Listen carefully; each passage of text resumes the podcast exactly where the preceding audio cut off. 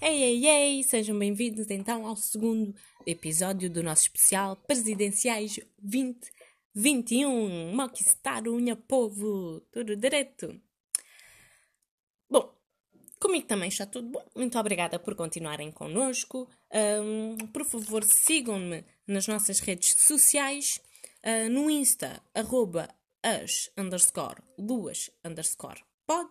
No Twitter somos o arroba Saturno underscore as.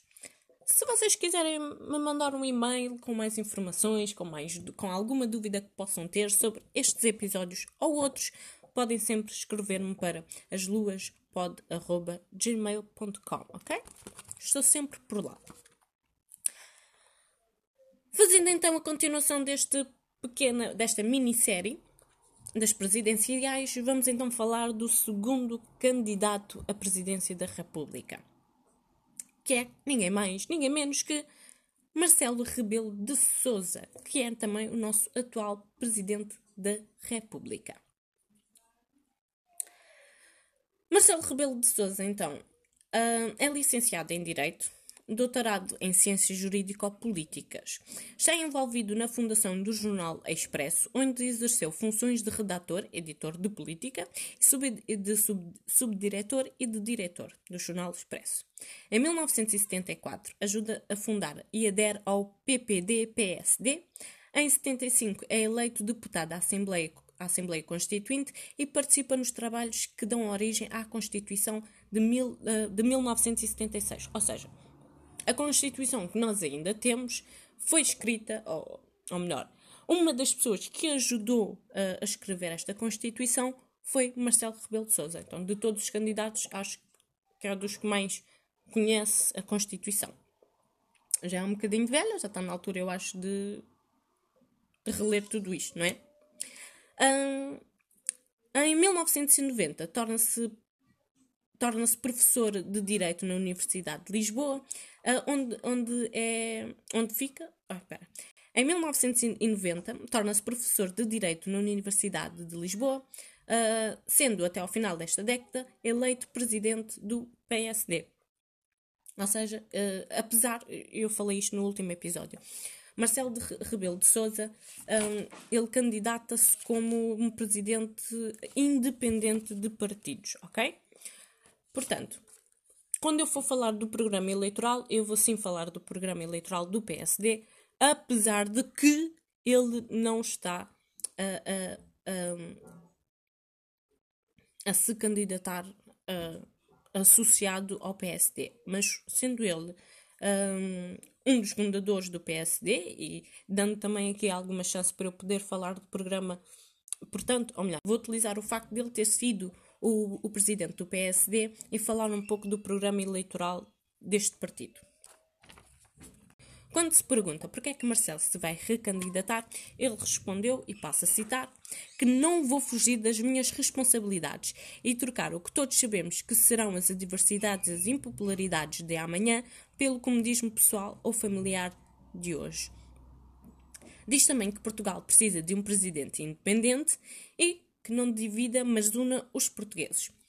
Para quem não sabe, não é? Para quem não, não é de Portugal, uh, Marcelo é o nosso atual presidente e é, e é quem tem nos guiado, entre aspas, uh, ao longo da, desta, desta pandemia que tem assolado o mundo inteiro. Daí uh, a resposta que ele deu, esta resposta do que não vai fugir às suas responsabilidades. Claro que ele podia ir à vidinha dele, não é? O senhor também já tem alguma, alguma idade. Hum, da mesma maneira, como eu disse que Marisa Matias é peixes, eu tenho-vos a dizer que Marcelo Rebelo de Souza é Sagitário. Ok? Como eu. O que é um ponto positivo. Uh, mas aquilo deve ter ali uma ascendência em qualquer coisa que não sei. E é filho de um médico. Não tenho muitas informações em termos pessoais, não sei se a mãe dele era dona de casa, se não, também, mas também não interessa porque não é isso que quer. Continuando, Marcelo assume-se independente, no entanto, conta com o apoio da direita, especialmente do nosso primeiro-ministro, António Costa, que é do Partido, uh, do partido Socialista. O Marcelo demorou um bocadinho a anunciar a sua recandidatura. Caso vocês não se lembrem, andava-se aí, então vai se candidatar, não se vai candidatar. Ele foi dos últimos a se apresentar como candidato para as presidenciais de 2021. E ele explicou porquê. Uh, muito basicamente diz que ele queria tratar das eleições e, e, e, marcar as eleições como Presidente da República, tomar todas as decisões que teria que tomar como Presidente da República, sem ter o peso de ser candidato também. Que eu acho que é uma desculpa de mau pagador, mas tudo bem. A gente engole. Falando então, ah, antes de falar do programa eleitoral do PSD, uh, que como eu disse também no último episódio, se vocês forem ao, ao cicnoticias.pt, comparador de programas, um, pronto, tem lá a lista do PSD e, e, quando eu carreguei não estava a dar. Um, o, o, link não estava no sítio certo. Mas se meterem um programa eleitoral PSD, vai lá aparecer um programa eleitoral em PDF com 128 páginas. Portanto, a nota que eu vou dar ao programa eleitoral do ao formato, não é? Do programa eleitoral do PSD, eu vou dar um 5. Por vários motivos. Primeiro, porque não é nada intuitivo. Eu tenho que. É assim, se eu quiser saber de uma coisa, tenho que andar para cima e para baixo, ou então tenho que ler aquilo tudo. Eu li aquilo tudo sem querer na diagonal, apenas para ver algumas, algumas diferenças. Uma outra queixa que eu tenho a dar é quando ele fala dos imigrantes em todo, em todo o programa, uh, nos pontos em que eles acham uh, importantes, eles uh, colocaram em negrito, que chegando à parte dos imigrantes, nada estava em negrito. E sinceramente, pelo que eu li, falaram, falaram, falaram bonito, mas não, não, não tinha lá nenhuma medida em concreto. Se é que me entendem. Apesar deles dizerem claramente que sabem que as comunidades imigrantes estão sempre em desvantagem, por, em vários motivos. Estão mais propensas à pobreza, estão mais propensas à, à falta de, de educação escolar, não é? À falta de educação da habitação. Eles, eles dão esse conhecimento. No entanto, quando eu vou ler aquilo, não vejo nenhuma. nenhuma. nenhum programa específico. Tem lá um programa, mas é, é rever e, e, e, reforçar e nananã, nananã. Opá, aquilo para mim pareceu, sinceramente, na minha opinião, uh, aquilo pareceu um programa para inglês ver. No último episódio eu disse que claramente me assumi como de, de esquerda, um, exatamente por, por este motivo. Porque eu depois chego a estes partidos mais de direita e fico um bocadinho aquém. Fico um bocadinho desiludida com certas coisas. Mas tudo bem. Mas é claro que eles também têm coisas, coisas importantes e interessantes de se ler. Em relação então ao programa eleitoral do PSD, uh, eh, eu vou falar então uh, pequenos tópicos, como falei na Marisa Matias. Eles têm lá um dos tópicos, são as cinco reformas inadiáveis, ou pelo menos que eles acham inadiáveis, que são um sistema político responsável e mais próximo dos cidadãos, dos cidadãos, peço desculpa, Um sistema político responsável e mais próximo dos cidadãos, recuperar a confiança no sistema de justiça, o cidadão no centro da reforma, a regressão demográfica e a crise anunciada da segurança social, natalidade, uma política para maternidade e infância, a descentralização como requisito da coesão ter territorial. Estes são os os cinco, aquilo que eles chamam de as cinco reformas inadiáveis. Lendo o programa, temos uma maior noção uma melhor noção de quais são, uh, de quais são as reformas que eles querem fazer. Uh, lendo o resto do programa, tirei algumas anotações. Por exemplo, na política criminal, eles querem uh, dotar de melhores meios e instrumentos o Ministério Público e a Polícia Judiciária. Querem também uma monitorização de setores de atividades específicos onde é o maior risco de corrupção uh, e da criminalidade económico-financeira. Não vou comentar. Em relação à violência doméstica, eles também têm uma, um programa oh, para a violência doméstica, onde eles querem a formação específica e obrigatória para os órgãos de polícia criminal e, em geral, para todos os profissionais que intervêm nestes domínios. Querem também prever a implementação imediata no ensino pré-escolar, básico e secundário e superior de disciplinas de direitos humanos que incluam os princípios orientadores de programas de prevenção dos crimes de violência doméstica. Um, como eu disse, eu estou a tirar pequenos tópicos de, de cada programa eleitoral hum, podem não ser, às vezes tiro mais de um, tiro mais de outro, até porque os programas de cada partido têm, têm cada um tem os seus ideais, portanto, se calhar tem mais de uma coisa do que propriamente de outra reforma, que vamos este, este último tópico que eu falei, então, de prever implementação imediata no ensino uh, de, de disciplinas de direitos humanos, acho muito bem, porque nós não sabemos ser cidadãos, nós não estamos a saber ser cidadãos, nós não estamos a saber comportar em sociedade. Portanto, se isto é um objetivo deles, eu acho que. Eles têm lá muitos objetivos. Agora, se eu acho que eles estão a caminhar para esses objetivos, já é outra questão. Mas eu também não percebo nada de política, convenhamos.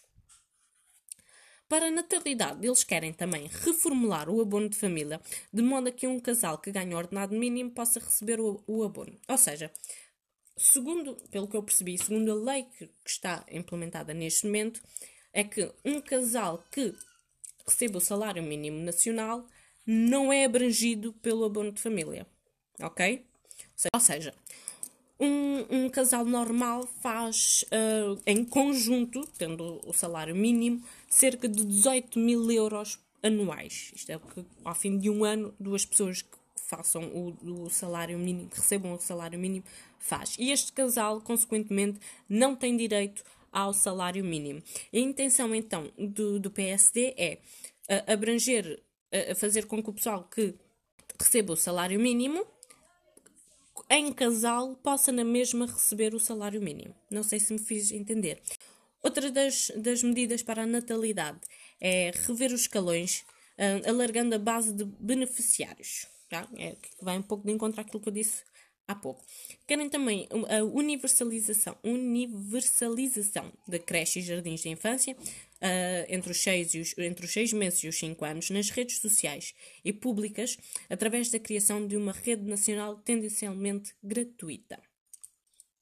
Uh, vamos ver se acontece ou não. Acho que as camadas mais pobres da nossa sociedade têm alguma dificuldade porque primeiro os colégios uh, uh, os colégios creches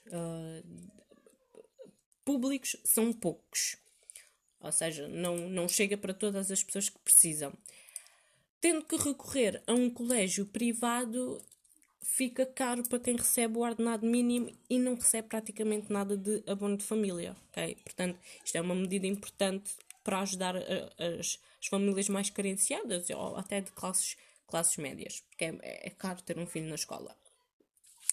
Em relação à natureza, eles também têm uh, programas uh, que são o aumento do recurso de recursos às florestas para a captura de carbono, imposição de imposição de rácios de arborização urbana, ou seja, ter mais árvores por aí, que eu também acho muito bem.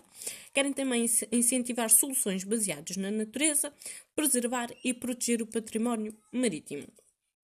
Em relação ao bem-estar e às pessoas, querem promover hábitos saudáveis e, e um agravamento fiscal aos produtos nocivos à saúde.